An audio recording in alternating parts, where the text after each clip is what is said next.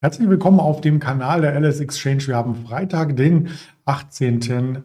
November schon 2022. Mein Name ist Andreas Bernstein von Traders Media GmbH und spannende Themen erwarten uns wieder heute.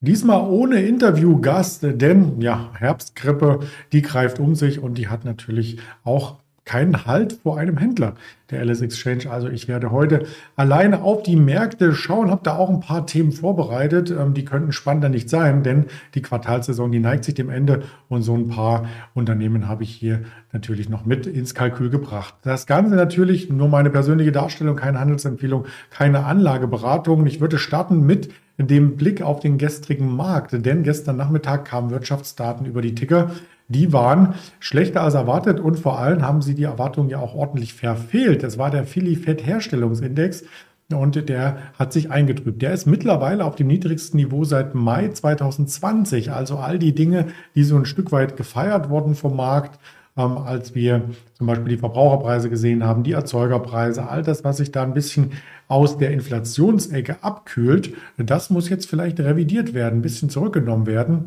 Ähm, denn die Hersteller, ja, die haben hier das am Donnerstag gestern mitgeteilt. Das hat dafür gesorgt, dass auch die US-Märkte vorbörslich sehr stark unter Druck geraten sind. Das ist aber nur die halbe Wahrheit, denn im Handelsverlauf hat sich das Ganze wieder ähm, ja, sozusagen normalisiert, wenn man es auf den Schlusskurs des Vortages bezieht. Das können wir uns gerne auf Stock 3 einmal anschauen. Da gibt es nämlich tatsächlich auch die Möglichkeit, ähm, nach verschiedenen Märkten äh, zu schauen, nicht nur die Analysen zu verfolgen. Und da würde ich als erstes mal den Dow Jones hier aufrufen in der außerbörslichen Betrachtung. Und wir können natürlich auch die börsliche Betrachtung nehmen, dann sieht man nochmal eine Ecke mehr, beziehungsweise hatte die aktuellen Notierungen hier nicht vorliegen, sondern hat tatsächlich nur den Handelsverlauf der Kasse. Und da sieht man eindeutig im 15-Minuten-Chart, dass der Markt ähm, am gestrigen Tag mit einem Minus eröffnet hat. Und zwar das Minus hat die Wochentiefststände hier unterschritten, also die von den letzten Tagen und hat genau hier, na, nicht ganz, äh, das war das Donnerstags hoch, als wir über die Verbraucherpreise diesen Sprung hatten. Da hat er angehalten, der Markt. Also der Dow Jones Respekt vor diesem Gap, Respekt vor dieser Kostlücke, um dann wieder nach oben zu drehen. Und es war tatsächlich soweit um 18 Uhr unserer Zeit, dass der Dow Jones hier ins Plus gelaufen ist. Hat nicht ganz im Plus äh, geschlossen, also es waren wenige Pünktchen, ähm, aber ungefähr auf demselben Niveau wie schon am Mittwochabend. Also da ist gar nicht so viel passiert. Unterm Strich erst einmal viel Verwirrung, viel Volatilität. Und wenn man das äh, sich anschaut für den Nasdaq, das können wir parallel äh, vollziehen. Der Leitindex, äh, der ist ja noch ein bisschen ähm, stärker in Mitleidenschaft gezogen, wenn es um das Thema Zinsen und Inflation geht. Auch da den Chart mal im 15 Minuten Zeitraster eingestellt hatten wir gestern ähm, starke Abgaben hier unten.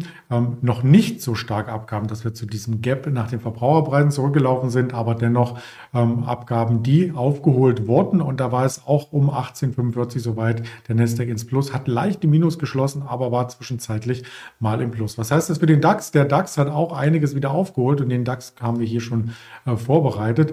Im ein Tageschart, damit man das große Bild sieht. Ich gehe hier auch mal in, den, in die kleinere Zeitebene rein, den 15-Minuten-Chart. Der DAX gestern stark gestartet, nochmal an das Vortageshoch angeknüpft. Den Grund äh, würde ich auch äh, gleich noch einmal mit über die Ticker bringen. Erst einmal nur den Fakt. Vortageshoch erreicht, dann nach unten und diese Kurslücke, dieses Gap, die wir noch zum Mittwoch zurückgelassen hatten, die wurde tatsächlich geschlossen um 11 Uhr. Also relativ zügig wieder nach unten und dann war der Druck so stark, dass wir bis hier nach unten liefen. Das war ein neues Xetra-Wochentief, wohlgemerkt Xetra und gleichzeitig auch die Schwelle äh, des Tages, als die Verbraucherpreise rauskamen am Donnerstagabend. Da war nämlich der DAX um die 14.150. Was man hier sieht, das ist ja der außerbörsliche Handel. Den sieht man bei der LS Exchange sehr, sehr schön. Das rührte daher, diese große Kerze, dass die Raketentrümmer ja in Polen einschlugen, dass das mal große Verwirrung äh, seitens NATO, äh, seitens ähm, Polen selbst und auch seitens der Anleger herrschte. Was ist damit? Und genau in dieser Bandbreite zwischen dem Dienstags Hochpunkt 440 und dem Dienstags tief in der Nachbörse 14,125 pendelt der Markt seitdem die letzten Tage. Hat gestern mal versucht, hier unten anzuknüpfen, aber eben nicht das Future-Tief oder das Endlos-Kontrakt-Tief hier angelaufen. Wie starten wir in den Tag? Auch das sehen wir hier sehr, sehr schön. Deswegen der Live-Chart. Also wir hatten eine kleine Kurslücke, ähm, die auf der Unterseite vom Xetra-Markt herrührt oder haben sie noch, die ist bei 266. Das auf der Tonspur und genau in der Bandbreite äh, des Nachthandels, also zwischen der 14.300 und der 14.350, wo wir gestern Abend kurz vor Börsenende notierten. Kurz vor Handelsende an der LSX äh, schwankt der Markt und bildet hier große Kerzen aus, sucht also ein bisschen nach Orientierung. Diese Suche nach Orientierung, das kann durchaus mal ein bisschen länger gehen. Wir wollen mal schauen, was äh, da vielleicht auch die Gründe waren, warum der Markt, das hatte ich ja versprochen, gestern erst einmal noch so stark nach oben lief. Wir hatten es im Interview mit dem Ingmar Königshofen schon kurz dargestellt. Das war Siemens und die hat sich bis zum Tagesende im Plus gehalten. Sehr, sehr gute ähm, Ergebnisse und der Ausblick erhöht, die Dividende erhöht. Also das liest sich alles gut. Am Tagesende noch 7% plus und äh, zwischenzeitlich über 8%, fast 9%. Das war wirklich ähm, eine Augenweide, die Aktie mit anzuschauen. Und da haben vielleicht auch einige gesagt, dann gehen wir mal lieber raus aus den spekulativen Werten wie einer Zalando ja, und schichten um in die Großindustriewerte, in Siemens, wenn es da so gut läuft. Also das war das Bild, was wir gestern hatten. Dann gab es vorbörslich noch Zahlen von Alibaba und das erstaunt ein bisschen. Alibaba hat einen Milliardenverlust, ist ein Handelsriese aus China an der Nasdaq notierend und ähm, das erstaunt ein bisschen, dass die, also erstaunt nicht, dass die Investments schlecht laufen, weil die sind natürlich auch im Internetsektor angesiedelt und seit die Corona-Pandemie sich abschwächte, ist dieser Bereich ja weiter und weiter zurückgestutzt worden, nicht nur von den Investments, sondern eben auch von der Performance hier. Da sind viele Werte und Beteiligungen einfach schlicht und ergreifend unter die Räder gekommen und das schlägt sich auf die Alibaba-Bilanz nieder. Aber erstaunt hatte das im Handelsverlauf gleich zum Wall Street Start und deswegen bringe ich den Chart hier mal mit, die Aktie nach oben dreht und am Ende sogar mit 7,8 Prozent im Plus ähm, den Handel abschloss. Also das war ähm, ein Reversal, ein Revival, eine Umkehr. Das hat sich bis über die Nachbörse gehalten. Also nicht nur ein kurzer Effekt. Und wenn wir uns die Alibaba hier im Chartbild anschauen, auch die können wir selbstverständlich äh, suchen, die Alibaba Group im großen äh, Bild, dann würde ich immer noch sagen, wir sind im Abwärtstrend, auch wenn dieser ganz harte Abwärtstrend hier mittlerweile schon überschritten wurde. Aber diese Gegenbewegung, die ab den neuen Mehrjahrestiefs waren, das ja sogar ähm, nach oben vollzogen wird, äh, die muss ich erstmal bestätigen. Also man könnte hier durchaus auch noch eine kleinere Trendlinie einzeichnen. Die ist gestern dann dann mit diesem ähm, starken Tag überschritten worden.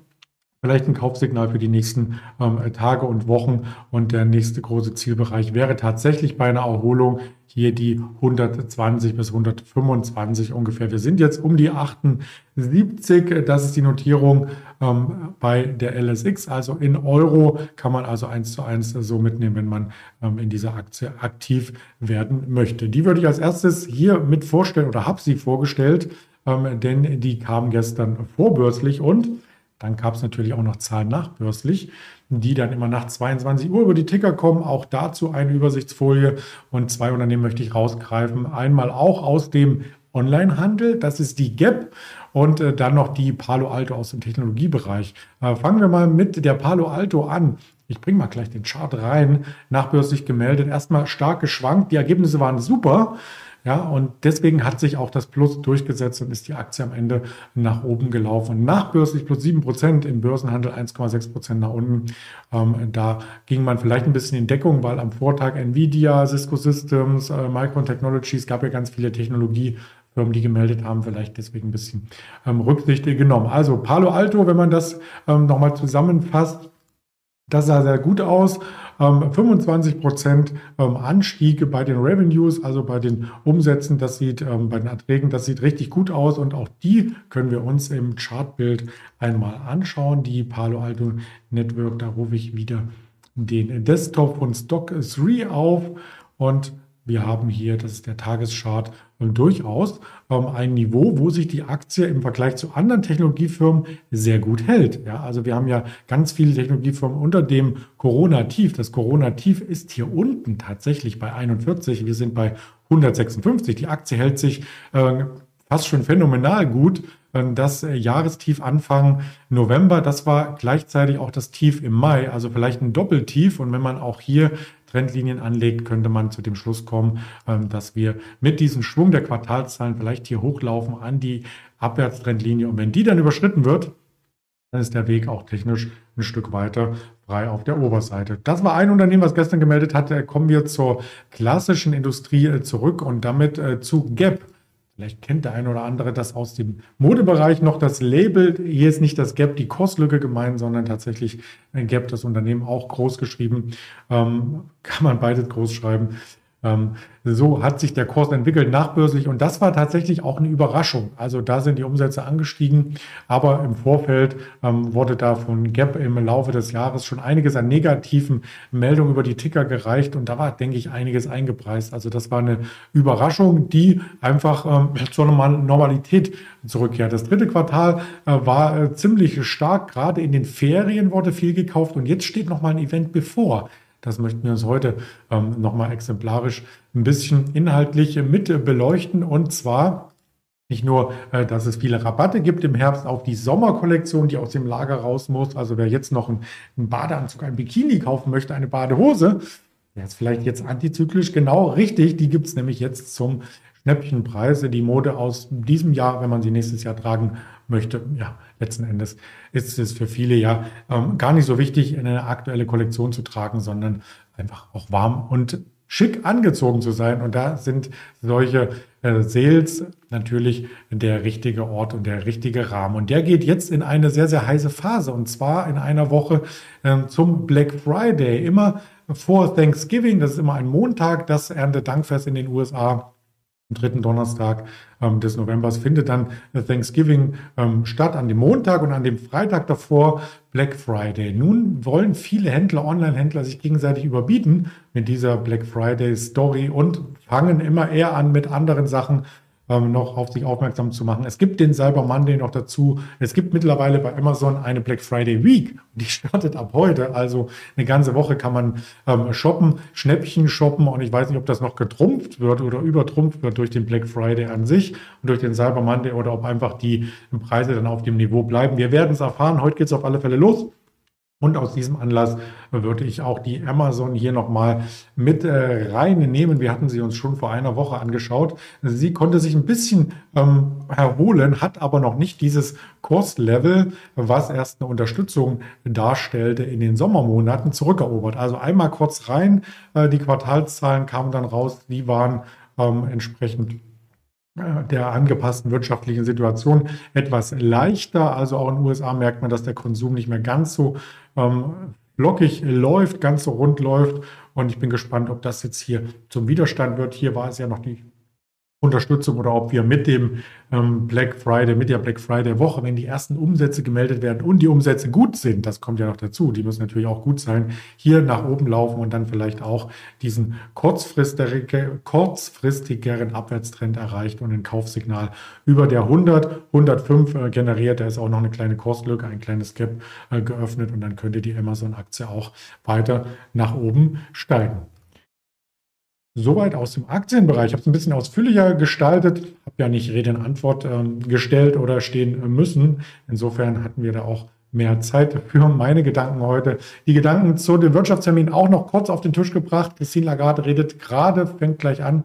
Ähm, aus der EZB heraus. Bundesbankpräsident Nagel spricht am Mittag, 16 Uhr gibt es noch die Verkäufe bestehender Häuser aus den USA. Das war es an Wirtschaftsdaten, die Sie FTC-Daten, also der COT-Report 21.30 Uhr, der ist jeden Freitag als fester Termin fixiert. Der dürfte dann nicht mehr viel ändern, denn die Wall Street schließt nach unserer Zeit 22 Uhr. Social Media schließt nicht, ist rund um die Uhr geöffnet und in diesem Sinne sage ich vielen Dank für die Aufmerksamkeit. Gerne ein Like geben, den Kommentar oder das Video liken, den Kanal abonnieren. So ist es richtig ausgedrückt und dann auch am Montag wieder mit dabei sein. Kommen Sie gut ins Wochenende. Alles Gute, viel Erfolg natürlich heute im Handel. Bis bald, Ihr Andreas Bernstein.